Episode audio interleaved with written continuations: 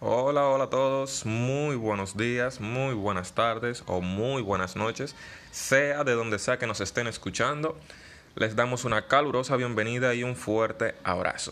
Esto es Cultura Cripto y yo soy Lenny Valdés desde República Dominicana con todos y todas ustedes. Hoy vamos a hacer un podcast sobre Ethereum. Ethereum, como ya saben, la mayoría de las personas que están dentro del mundo criptomoneda mínimo tienen que saber yo diría que Ethereum está en un proceso de una actualización muy importante, la famosa y aclamada Ethereum 2.0. Una de las grandes eh, ventajas que podríamos tener una vez culminada eh, la fusión de, de Ethereum 2.0 en la red principal donde todos los usuarios puedan utilizarla, vendrían siendo en dos aspectos importantes. Una es tener unas comisiones sumamente bajas y otra sería una escalabilidad mayor. Con escalabilidad me refiero a que la red de Ethereum va a poder soportar muchas más transacciones por segundo, no va a estar tan saturada y las personas podrán eh, pues intercambiar, comprar, interactuar con los metaversos, las Web3, las DeFi, todo lo relacionado y la red de Ethereum va a estar pues eh, bien cargadita y soportada para todo esto. Bien, porque cada año ingresan más personas al mundo cripto, cada año más personas compran Ethereum, cada año más personas hacen más transacciones, cada año hay más volumen en general. Entonces, hasta el momento, eh, Ethereum todavía no ha terminado su fusión el día de hoy, pero posiblemente este año ya hemos visto grandes avances. Vamos a dedicar un podcast eh, más adelante completo a lo que es Ethereum 2.0 en específico. En este caso de hoy vamos a hablar sobre algo relacionado con Ethereum, pero eh, más cómo puede ser que siga su desarrollo en el largo del tiempo, lo que queda de año, comparado con otros competidores muy importantes como BNB Chain, la red de Solana, que es otra muy popular y famosa también, es una excelente red, y se va a ver una breve comparación con Ethereum. Las soluciones de capa 2 de Ethereum brindan una buena experiencia a los usuarios. Los competidores de Ethereum son altamente centralizados. Durante el último mercado alcista, que duró varios meses entre 2020 y 2021, Ethereum vio su reinado amenazado por numerosos competidores. Por ejemplo, BNB Chain eh, llamada también Binance Smart Chain, Solana, Terra, Phantom, Avalanche, son algunas de las redes que preocuparon quitarle la dominancia a la red co-creada por Vitalik Buterin. Según quedó demostrado, muchos usuarios de aplicaciones descentralizadas, por ejemplo plataformas DeFi, marketplace de NFT, cayeron ante los encantos de estos Ethereum killers, entre comillas.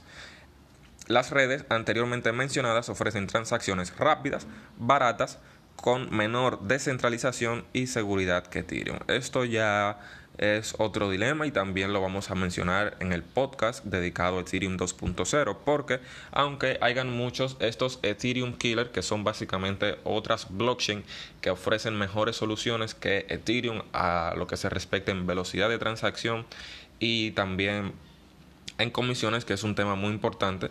Sin embargo, la red de Ethereum sigue siendo una de las más seguras y descentralizadas que puede existir actualmente.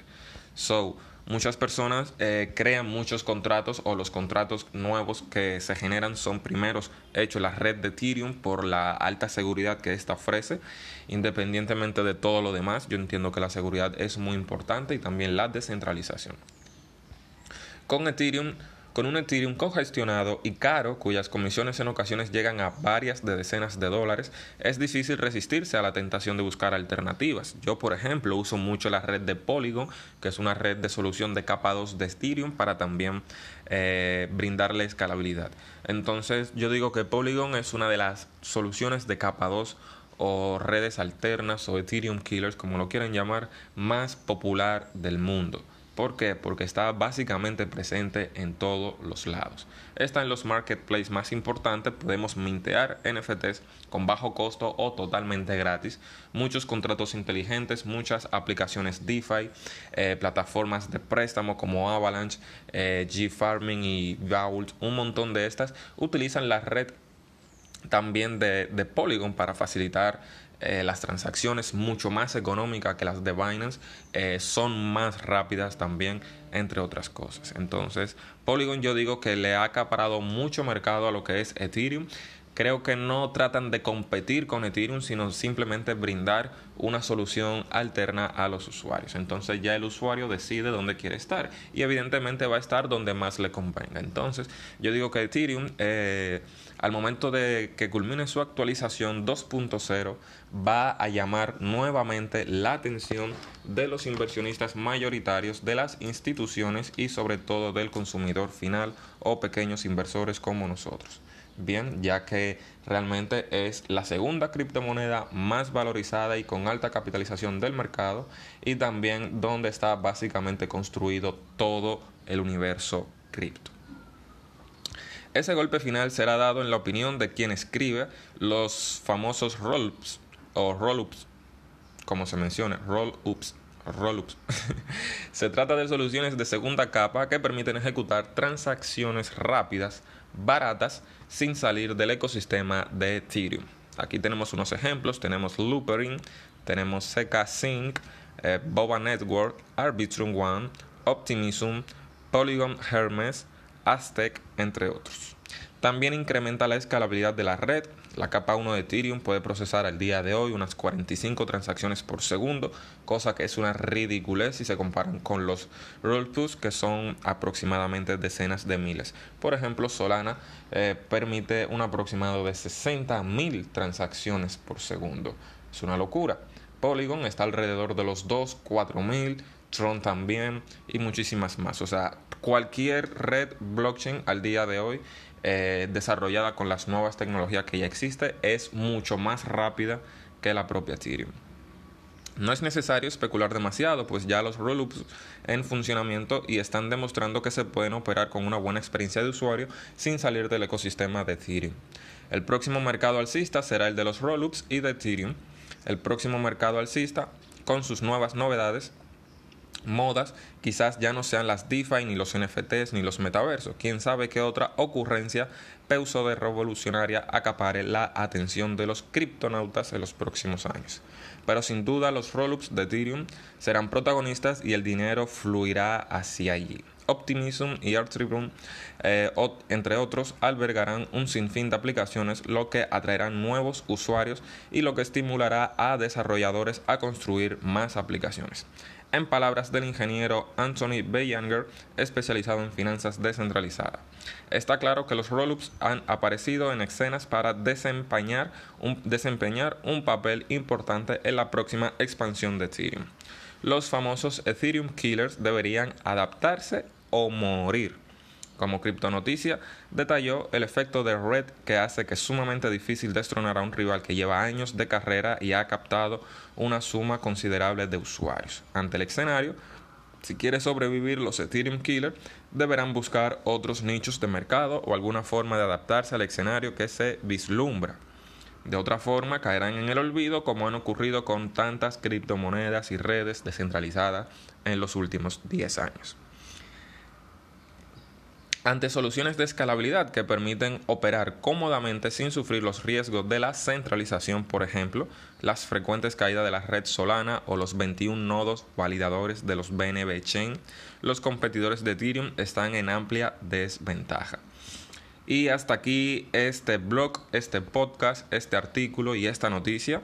Como vieron, eh, hay mucha competencia, hay muchas alternativas a alrededor de todo el ecosistema cripto comparado con Ethereum.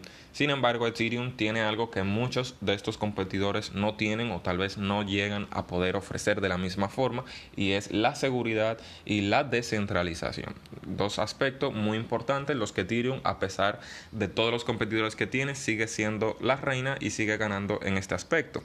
Entonces, ¿qué sucede? Ya cuando se complete la famosa fusión de Ethereum 2.0 y cambie su consenso de Proof of Work a Proof of Stake, la cosa va a ser diferente. Yo estoy seguro, va a ser una actualización masiva en todo el ecosistema, todas partes donde, o todas las aplicaciones web 3 donde se acepte Ethereum. Con esta nueva actualización Ethereum 2.0, yo digo que Ethereum va a recuperar nuevamente eh, gran parte de sus usuarios, va a haber mucho más volumen en transacciones, mucho más volumen de compras y ventas, posiblemente veamos también una revalorización histórica o un alto high o un eh, eso mismo, su all high, su ATH, su máximo histórico donde nunca ha llegado antes. Ethereum se ha acercado a los 4200 más o menos, entonces después de esta actualización y tal vez con un poco de fuerza del mercado pueda alcanzar eh, de nuevo su all high y también superarlo, yo estoy seguro. Esto lo veremos con el tiempo y los mantendremos actualizados. Esto ha sido todo por hoy chicos. Si les ha gustado el podcast pueden seguirme desde su plataforma favorita. En la descripción les dejo el Instagram y el canal de YouTube donde estaremos compartiendo también más contenido de forma visual y donde pueden aprender también muchas cosas interesantes. Si te gustó deja un like comenta, comparte este podcast, es totalmente gratuito, todo el mundo lo puede escuchar, todo el mundo debería de poder escuchar y también informarse de forma gratuita y con información de alto valor. Así que agradezco mucho su apoyo. Y nada, eso es todo. Aquí lo dejamos, nos vemos en la próxima. Adiós.